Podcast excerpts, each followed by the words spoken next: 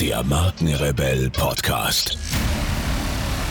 Spannende Interviews, wertvolle Strategien und provokante Botschaften für Führungskräfte und Unternehmer.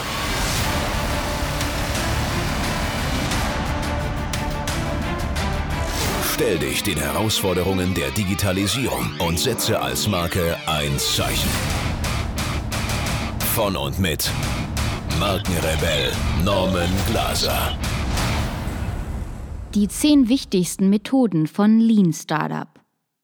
Schlank, schlanker, lean. Die Figur ist heute längst nicht mehr das Einzige, das schlank sein sollte. Überflüssige Pfunde stören nicht nur in der Hüfte, sondern auch in deinem Unternehmen. Sie machen es langsam und ineffizient, sodass es mit der Konkurrenz nicht mehr mithalten, geschweige denn diese überholen kann. Das gleiche gilt für Start-ups, die ohnehin schon ein überaus riskantes Unterfangen darstellen. Der Speck muss also weg. Und das ginge mit nichts anderem besser als mit der Lean Startup Methode nach Erik Ries. Wie du diese am besten anwendest, erklären wir dir im folgenden Artikel. Lean Startup. Revolutionärer Ansatz zur Risikominimierung. Wer ein Startup gründet, kennt nur ein Motto: Do or Die. Sowohl Zeit als auch finanzielle Ressourcen sind knapp, um ein konkurrenzfähiges und von der Zielgruppe nachgefragtes Produkt bzw. eine ebensolche Dienstleistung auf den Markt zu bringen. Dass das nicht alle schaffen, erklärt sich von selbst wobei diese Annahme angesichts der Realität immer noch recht euphemistisch wirkt, denn in Wirklichkeit entwickeln sich nur die wenigsten Start-ups zu Erfolgsmodellen. Was lege hier also näher, als zu versuchen, das Misserfolgsrisiko zu minimieren? Das dachten sich auch Ash Maria, Dave McClure, Steve Blank, Alexander Osterwalder und allen voran Eric Rees. Diese gelten heute als Vorreiter des Lean Startup Konzepts. Bei diesem handelt es sich um einen pragmatischen Ansatz zur Risikominimierung, der mittlerweile im Silicon Valley flächendeckend eingesetzt wird. Dabei eignet sich Lean Startup nicht nur als Ansatz bei der Gründung eines Startups, sondern auch als effektive Methode bei Veränderungen in bestehenden Unternehmen und das ganz besonders im Zuge der digitalen Transformation. In seinem wegweisenden Buch Lean Startup beschreibt Eric Rees die grundlegende Methodik des Lean Startup Ansatzes. Dabei lassen sich zehn Methoden festlegen, die die Basis dieses Ansatzes darstellen. Diese möchten wir dir im Folgenden näher vorstellen, sodass du diese auch für dein Startup bzw. für anstehende Veränderungen in deinem Unternehmen nutzen kannst. Erstens. Aufbauen, messen, lernen.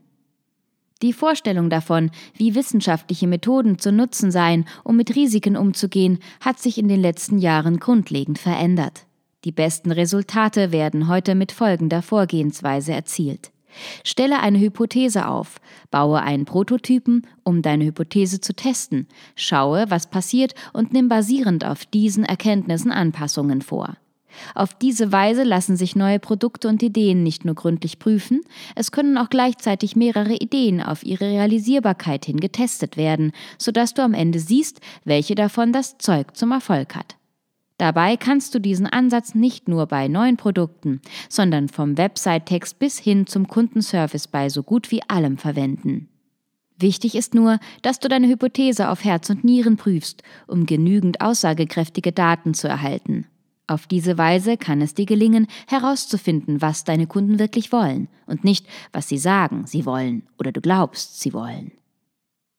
Zweitens. Das MVP, Minimal Viable Product. Die traditionelle Produktentwicklung erfordert viel Vorarbeit, um die Produktspezifikationen festzulegen, sowie jede Menge zeitlicher und finanzieller Ressourcen, um das Produkt zu realisieren. Ganz anders beim Lean Startup Ansatz. Hier wird nur so viel entwickelt und realisiert, wie nötig ist, um einen Bauen, Messen, Lernenzyklus zu absolvieren. Man spricht hier vom Minimal Viable Product, jenem Produkt, das den geringsten Einsatz sowie die kürzeste Entwicklungszeit benötigt. Dieses reicht vollkommen aus, um wichtige Erkenntnisse über das Produkt, seinen Kundennutzen sowie deine zuvor aufgestellte Hypothese zu erlangen. Drittens. Validiertes Lernen. Als Gründer eines Start-ups ist es dein Ziel, ein nachhaltig auf dem Markt funktionierendes Geschäftsmodell zu finden. Dabei kannst du zu Beginn nichts anderes als vage Annahmen zu diesem machen. Hier kommen deine Hypothesen über dein Geschäftsmodell ins Spiel, die du anhand von Tests überprüfst. Diese sollten sich mit verschiedenen Bereichen wie Produktvarianten, Kundenversprechen, Vertriebswegen und Kundensegmenten beschäftigen. All deine Hypothesen fasst du im Lean Canvas, einem speziellen Framework, zusammen. Natürlich passt du sie auch laufend an. Dieser gesamte Prozess wird validiertes Lernen genannt. Durch die verschiedenen Tests kann sich herausstellen, dass du Anpassungen an deinem Geschäftsmodell, sogenannte Iterations, vornehmen musst. Es kann aber auch sein, dass du dieses komplett umgestalten musst. Dann spricht man von einem Pivot. Darüber hinaus kann sich auch herausstellen, dass du dein gesamtes Geschäftsmodell vielleicht sogar gänzlich verwerfen musst. Letztendlich geht es darum, ob die Kunden dein Produkt annehmen und wie du es gestalten musst, damit sie dies tun. Aber Vorsicht! Dabei solltest du dich nicht von sogenannten Vanity Metrics in die Irre führen lassen. Diese täuschen nämlich Fortschritte vor, wo in Wirklichkeit gar keine sind. Ein gutes Beispiel hierfür ist Facebook. Die Anzahl der Likes und vielleicht sogar die Anzahl der Accounts können als Vanity Metrics bezeichnet werden, denn sie geben keine Auskunft über den tatsächlichen Wert des Unternehmens. Dieser lässt sich erst an der von den Nutzern täglich auf der Plattform verbrachten Zeit erkennen. Viertens. Innovation Accounting. Das Messen von Innovationen ist ein grundlegender Bestandteil von Lean Startup. Dabei solltest du in folgenden drei Schritten vorgehen. Erstens. Lege die Ausgangsposition fest. Hierbei kann es sich um einen Test deines MVPs handeln oder auch um reines Marketing, um zu sehen, ob potenzielles Kundeninteresse besteht. Auf jeden Fall definierst du hier die Ausgangsposition für deinen Bauen, Messen, Lernen Zyklus. Zweitens. Feinjustierung. Nun geht es daran, deine Hypothesen zu testen. Du solltest dabei aber immer nur eine Veränderung nach der anderen machen, um zu sehen, ob diese dein Produkt verbessert. Mache niemals mehrere Veränderungen auf einmal, sondern konzentriere dich immer nur auf eine. Drittens. Pivot oder Preserve. Verwerfen oder behalten, das ist hier die Frage. Und diese stellt sich nach der Wiederholung zahlreicher Bauen, Messen, Lernenzyklen, nachdem du von deiner Ausgangsposition aus schon sehr nah an dein Ziel gekommen bist. Sollte dies nicht der Fall sein, weißt du wahrscheinlich bereits, was zu tun ist, und es wird Zeit für ein anderes Geschäftsmodell. Fünftens. Pivot. Unter Pivot versteht man im Lean Startup ein radikal modifiziertes Geschäftsmodell. Wörtlich lässt sich das englische Substantiv pivot mit Drehpunkt sowie das Verb to pivot mit Schwenken übersetzen. Es geht also darum, einen Richtungswechsel zu vollziehen, nachdem sich herausgestellt hat, dass das ursprüngliche Geschäftsmodell bzw. Produkt nicht funktioniert. Die Kunst hierbei ist es zu wissen, wann es nötig ist einzulenken, wann der richtige Zeitpunkt für radikale Veränderungen gekommen ist und was verändert werden muss. Die Fähigkeit, dies zu erkennen und den Schwenk auch durchzuführen, unterscheidet erfolgreiche Entrepreneure von erfolglosen. Dabei können Fallen wie oberflächliche Matrix und die falschen Hypothesen schnell auf einen Irrweg führen und ein eigentlich erfolgloses Geschäftsmodell als Erfolg präsentieren. Ein Pivot selbst ist aber noch lange kein Misserfolg. Er bedeutet lediglich, dass du eine deiner Hypothesen ändern musst. Dabei gibt es verschiedene Arten von Pivots. Zoom-out-Pivot. Das gesamte Produkt wird zu einem Bestandteil eines neuen, viel größeren Produkts. Zoom-in-Pivot. Ein einzelner Bestandteil des Produkts wird das neue Produkt. Platform Pivot. Plattformen, die als App gestartet sind, werden aufgrund ihres Erfolgs zu einem Ökosystem. Channel Pivot. Das Startup ändert seine Kanäle. Value Capture Pivot. Der Weg zur Wertschöpfung wird verändert. Damit ändern sich auch alle anderen Geschäftsbereiche wie die Marketingstrategie und das Produkt selbst.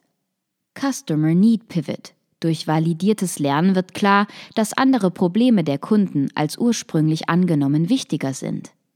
Customer Segment Pivot. Das Produkt bleibt das gleiche, aber die Zielgruppe wird geändert. Business Architecture Pivot. Dahinter steckt die Idee, Jeffrey Moores von High Margin, Low Volume zu Low Margin, High Volume zu wechseln. Engine of Growth Pivot. Hier wird das Wachstumsmodell gewechselt. Technology Pivot. Eine neue Technologie wird integriert, um Kosten zu senken und die Effizienz zu steigern. Sechstens. Arbeitsprozesse als Gesamtheit. Was glaubst du funktioniert schneller? Ein Produkt vollständig zu montieren oder jeden Produktionsschritt bei allen Produkten zuerst erledigen, bevor der nächste drankommt? Viele tendieren bei der Beantwortung dieser Frage wohl zur zweiten Variante, liegen damit aber leider falsch. In der Praxis hat sich immer wieder gezeigt, dass es deutlich effizienter ist, ein Produkt vollständig zu montieren, anstatt bei allen Produkten einen Arbeitsschritt abzuschließen, bevor der nächste an der Reihe ist. Ein berühmtes Beispiel hierfür ist das Falten, Kuvertieren und Adressieren von Briefen, bei dem sich herausgestellt hat, dass es wesentlich schneller geht, wenn alle Arbeitsschritte pro Brief auf einmal erledigt werden, als wenn alle Briefe gefaltet, dann alle Briefe kuvertiert und dann alle Briefe mit Adressen versehen werden. Die effizientere Vorgehensweise ist auch als Single Piece Flow bekannt. Diese ist erfolgreicher, weil die Gesamtperformance eines Systems wichtiger ist als jene der einzelnen Arbeiter. Aus diesem Grund solltest du einen Arbeitsprozess als Gesamtheit betrachten, denn so kannst du die Effizienz steigern. Darüber hinaus kannst du so auch Fehler rasch erkennen und korrigieren, wodurch sich die Qualität der Arbeit bzw. der Produkte erhöht und zudem Zeit gespart werden kann. Siebtens. Das Anden Cord. Das von Toyota entwickelte Anden Cord ist ursprünglich ein Knopf oder eine Reißleine, mit der Mitarbeiter Anlagen bei Problemen unmittelbar stoppen können. Dabei ist dies nicht nur eine Art Notbremse, sondern dient auch als Anzeige des Problemortes zu dessen Lokalisierung. Durch den Einsatz des Anden Cords lassen sich Probleme rasch entdecken und identifizieren, wodurch effizient Kosten und Zeit eingespart werden können. Ein Problem möglichst schnell zu entdecken und beheben zu können, ist ein wichtiger Effizienzfaktor und Qualitätsgarant. Nicht umsonst ist das Anden Cord der Hauptgrund für die berühmt hohe Qualität von Toyota-Produkten. Eric Rees empfiehlt auf Basis dieses Konzepts die Implementierung automatischer Checks, die zum Beispiel täglich die korrekte Funktion von Websites überprüfen. Daran solltest du dich auch halten, denn je länger ein Fehler unentdeckt bleibt, desto schwieriger und teurer wird seine Behebung. Ganz zu schweigen davon, dass auch die Qualität deiner Arbeit bzw. deiner Produkte erheblich darunter leidet. Achtens kontinuierliche Bereitstellung und kontinuierlicher Arbeitseinsatz. Stell dir vor, du führst jeden Tag und den ganzen Tag über Updates an deinen Produktsystemen durch. Besser, du gewöhnst dich schon einmal an diesen Gedanken, denn konstant stattfindende Updates sind einer der Grundpfeiler von Effizienz. Nur auf diese Weise kannst du gewährleisten, dass dein Angebot stets den Anforderungen der Kunden sowie des Marktes entspricht und dass du weder zu wenig noch zu viel produzierst. Erfahre von deinen Kunden, was diese sich wünschen und schaffe die Bedingungen dafür, dass sich dein Angebot umgehend an diese Wünsche anpasst. 9. Kanban Kanban stammt ursprünglich aus den Lean Production Systems und beschreibt den tatsächlichen Verbrauch von Material am Verbrauchs- und Bereitstellort, sodass eine Reduktion von lokalen Beständen an Vorprodukten in der Umgebung der Produktion erreicht werden kann. Eric Rees hat diesen Ansatz aufgegriffen und ihn am Beispiel von Grocket, einem Tool zur Verbesserung von Online-Skills, veranschaulicht. Crockett kreiert Stories im Rahmen der Produktentwicklung, um bestimmte Produkteigenschaften herauszuarbeiten und zu testen, ob diese einen Vorteil für die Kunden bringen. Sollte sich dies abzeichnen, werden die Stories noch validiert, um die Verbesserung des Kundenerlebnisses zu bestätigen. Dabei wird Kanban in vier Stadien, Buckets, unterteilt. Erstens Backlog, Elemente, die bereits vorbereitet sind. Zweitens in Progress, Elemente, die sich gerade in Bearbeitung befinden. Drittens Build, das Element ist fertig bearbeitet und bereit für die Kunden. Viertens Validated, der Kundennutzen des Elementes wurde bestätigt und es ist nun bereit für die Veröffentlichung. Konnte die Story, also ein Element eines Produktes, nicht validiert werden, muss sie vom jeweiligen Produkt entfernt werden. Bei der Anwendung des Kanban-Prinzips solltest du darauf achten, dass niemals mehr als drei Produkte bzw. Projekte in einem Stadium sein können. Zehntens. Die fünf Warum. Die meisten technischen Probleme gehen auf eine menschliche Ursache zurück. Diese zu identifizieren ist jedoch nicht immer so einfach. Hier kann dir die Technik der 5 Warum helfen, die ebenso simpel wie effektiv ist. Sieht es oberflächlich auch danach aus, als wäre ein bestimmtes Problem technischen Ursprungs oder vielleicht auf den Fehler einer einzigen Person zurückzuführen, liegt die wahre Ursache doch meist in mangelhafter Ausbildung bzw. fehlendem Training. Eric Rees führt hier als Beispiel Kunden, die sich über ein Produktupdate beschwert haben, an. Erstens. Eine bestimmte Produkteigenschaft hat nach dem Update nicht mehr funktioniert.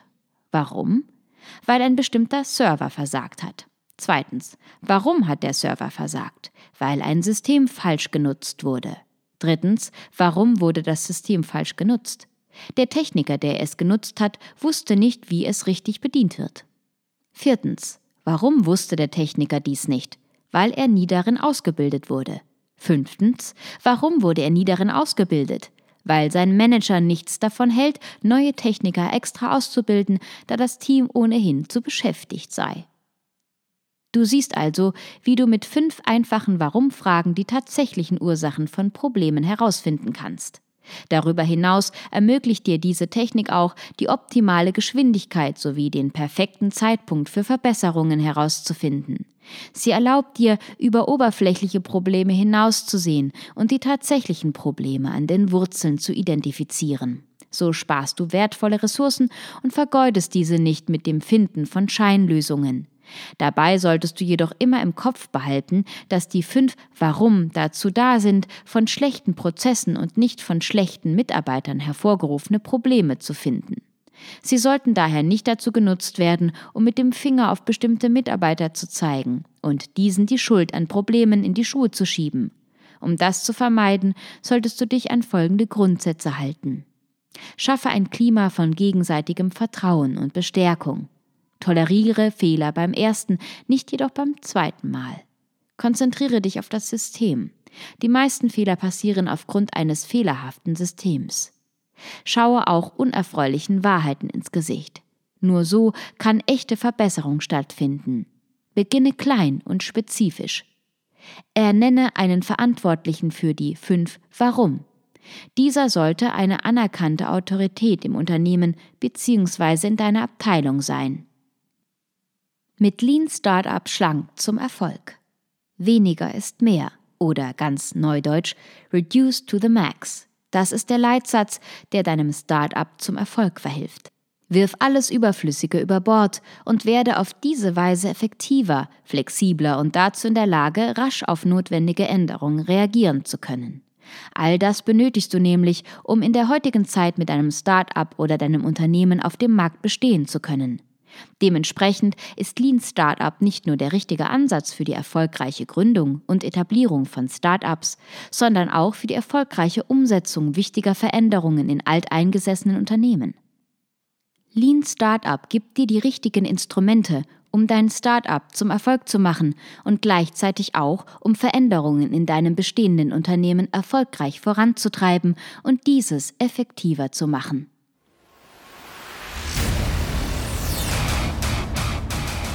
Hier noch eine wichtige Info für alle die unter euch, die sich mit dem normalen E-Mail-Newsletter nicht zufrieden geben können, die noch ein paar Deep Dives vertragen können und zusätzlich eine wertvolle Content-Lieferung auf ihr Smartphone für clever halten.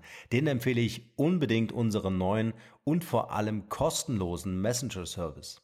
Ganz egal, ob ihr WhatsApp, Facebook Messenger, Insta oder Telegram verwendet, wir liefern euch alle neuen Podcast-Folgen, natürlich unseren monatlichen Ratgeber als E-Book sowie weitere spannende Informationen frei Haus in eure Lieblings-App. Und das alles kostenlos und ohne Werbespam. Das verspreche ich euch.